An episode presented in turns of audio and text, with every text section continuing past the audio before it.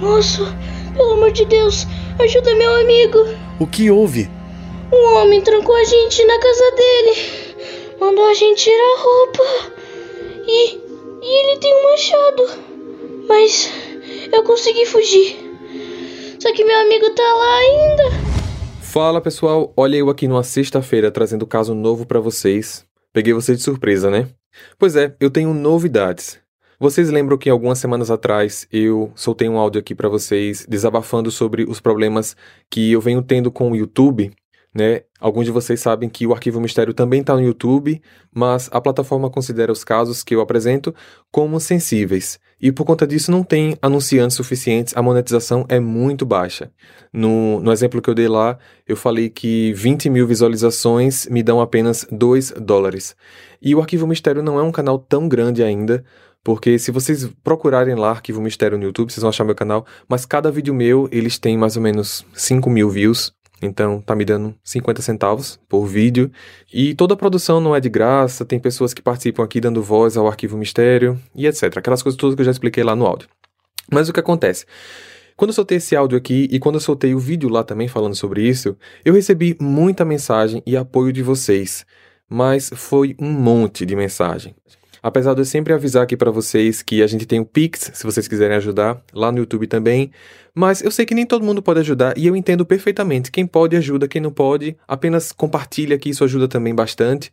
Mas os comentários nos vídeos, é, nas minhas redes sociais, principalmente no Instagram, porque eu sou bastante ativo lá no Instagram, é, me deram muita força para poder continuar. E eu acabei me reestruturando, me reorganizando para fazer algo diferente para vocês. O Arquivo Mistério traz casos reais, mas todo o processo de produção que vai da pesquisa de caso, incluindo escalação de elenco, gravação, regravação, efeitos sonoros, música, edição de áudio, edição de vídeo lá para o YouTube, é uma porrada de coisa, isso demanda muito tempo. É, eu faço a maioria das coisas sozinho em relação à edição, mas tem outras pessoas que também estão envolvidas no canal, que são as vozes, e eu preciso aumentar o meu alcance. E para aumentar o alcance, eu preciso trazer mais casos. Para fazer mais casos, eu preciso otimizar o meu tempo. Então, eu pensei numa coisa. A partir de hoje, eu vou apresentar dois casos por semana, mas da seguinte maneira. Aqui nas plataformas de streaming, toda segunda-feira eu vou manter os episódios normais, mas com a média de 20 minutos, 25 minutos, e eu não vou conseguir mais fazer episódios de 45 minutos, 50 minutos, porque isso demanda muito tempo, não é só pesquisar e gravar. Vocês sabem, é gravação, é música, é ator, é. Já, já falei tudo aqui para vocês.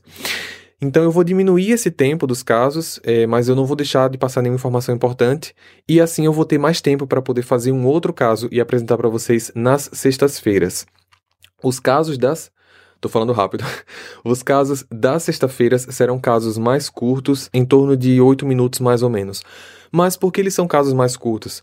Porque quando eu estou pesquisando casos para trazer para vocês, eu vejo bastante caso que são recentes ou que não tem muita foto, às vezes, né, para poder colocar lá no YouTube, ou que não tem muito processo de investigativo, mas o caso aconteceu, né? Foi julgado e é o que tem hoje. Então, esses tipos de caso eu vou trazer para vocês como por exemplo o caso de hoje, que é um caso que aconteceu em 2020 na Rússia e que ainda está em processo de julgamento. É um caso bem delicado. Então, eu quero trazer para vocês esses casos curtos, rapidinhos.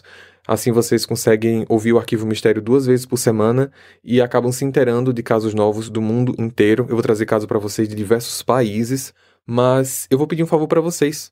Adiciona a gente nas redes sociais, lá no Instagram principalmente, porque tá tudo organizado por fotos. Comenta lá se tá ok para vocês, os casos curtos, se tá legal, porque eu dependo muito do feedback de vocês para poder continuar produzindo o tipo de narrativa que vocês gostariam de ouvir. Já me prolonguei muito, vou encerrar a minha intro aqui e já passar direto pro caso. Então, vamos pro caso de hoje.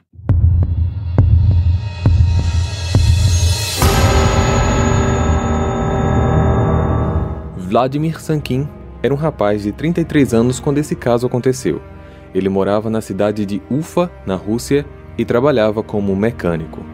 No dia 30 de janeiro de 2020, inverno na Rússia, ele voltava para casa perto das 7 da noite após um longo dia de trabalho e uma criança de 10 anos, apenas usando uma cueca, correu em sua direção. Moço, pelo amor de Deus, ajuda meu amigo. O que houve? Um homem trancou a gente na casa dele. Mandou a gente tirar a roupa. E, e ele tem um machado. Mas eu consegui fugir. Só que meu amigo tá lá ainda.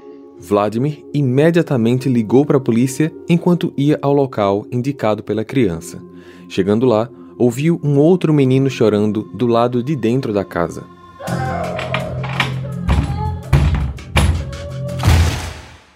Maluco, meu irmão? Larga a criança, filho da puta!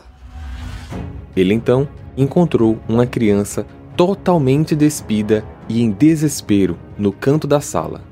Ao mesmo tempo, um homem que aparentava mais ou menos 50 anos estava do outro lado do cômodo. Vladimir, na hora, puxou o criminoso para fora e o espancou, dando vários golpes com as mãos, pés e também com um pedaço de galho grosso que estava ali mesmo do lado de fora da casa. A polícia até que chegou ao local rápido, mas era tarde demais. O criminoso não resistiu aos ferimentos e faleceu no local. Esse homem foi identificado como Vladimir Zaitsev, de 54 anos, um criminoso com um extenso histórico de abuso contra menores, incluindo o próprio filho. Ele já havia cumprido 17 anos de prisão por condenações anteriores de abuso infantil e atos sexuais masoquistas. Ambos os meninos que foram vítimas deste cara neste dia não tiveram os nomes divulgados. Apesar do ato heróico de salvar as crianças, Vladimir Sankin acabou cometendo um crime, tirando a vida de um terceiro e por isso foi imediatamente levado à prisão. Por esse ato, ele foi detido e mantido numa casa de detenção para aguardar uma audiência preliminar onde ele saberia se poderia aguardar pelo julgamento principal em prisão domiciliar ou na cadeia. Essa audiência aconteceu duas semanas depois e durou oito horas. Ali, foi decidido que ele deveria ir para a prisão até o dia do seu julgamento. A acusação pedia que Vladimir fosse condenado a 15 anos de prisão pelos seus atos. Em reportagens e depoimentos, ele admite que não esperava que o homem morresse e sempre insiste em seu ato heróico. Eu não esperava que ele morresse. Todos só conseguem ver o que eu fiz no momento que eu estava fora de mim e esquecem o que causou isso. Eu salvei duas crianças. Não poderia ter feito outra coisa naquela situação. Tive que fazer uma escolha: seguir meu caminho para ir para casa e passar direto ou salvar os meninos. Uma onda de protestos aconteceu na Rússia em favor de Vladimir Sankin e uma petição em seu apoio foi assinada por mais de 70 mil pessoas.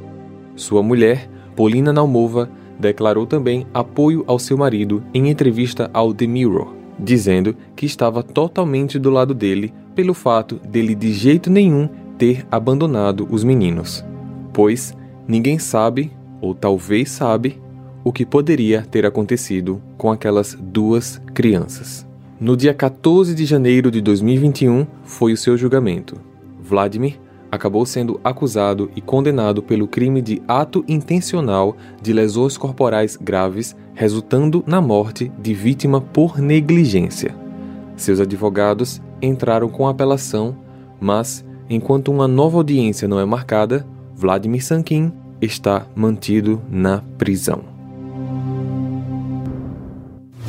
Compartilha esse episódio com seus amigos para ajudar no crescimento do canal. A gente também tá no YouTube se você quiser acompanhar essas histórias com experiência visual, com fotos reais dos locais e dos envolvidos. Lembrando que apesar de estarmos no YouTube, nosso conteúdo lá é considerado como sensível e a monetização é muito baixa. Então, se você quiser apoiar nosso projeto, você pode ajudar através do Pix com qualquer valor usando a chave e-mail pixmistério@gmail.com, porque assim eu e a galera do Arquivo Mistério vai ficar bem feliz para continuar produzindo novos episódios para vocês. Muito obrigado por ter ficado até aqui e eu vejo vocês então no próximo caso. Combinado? Até lá.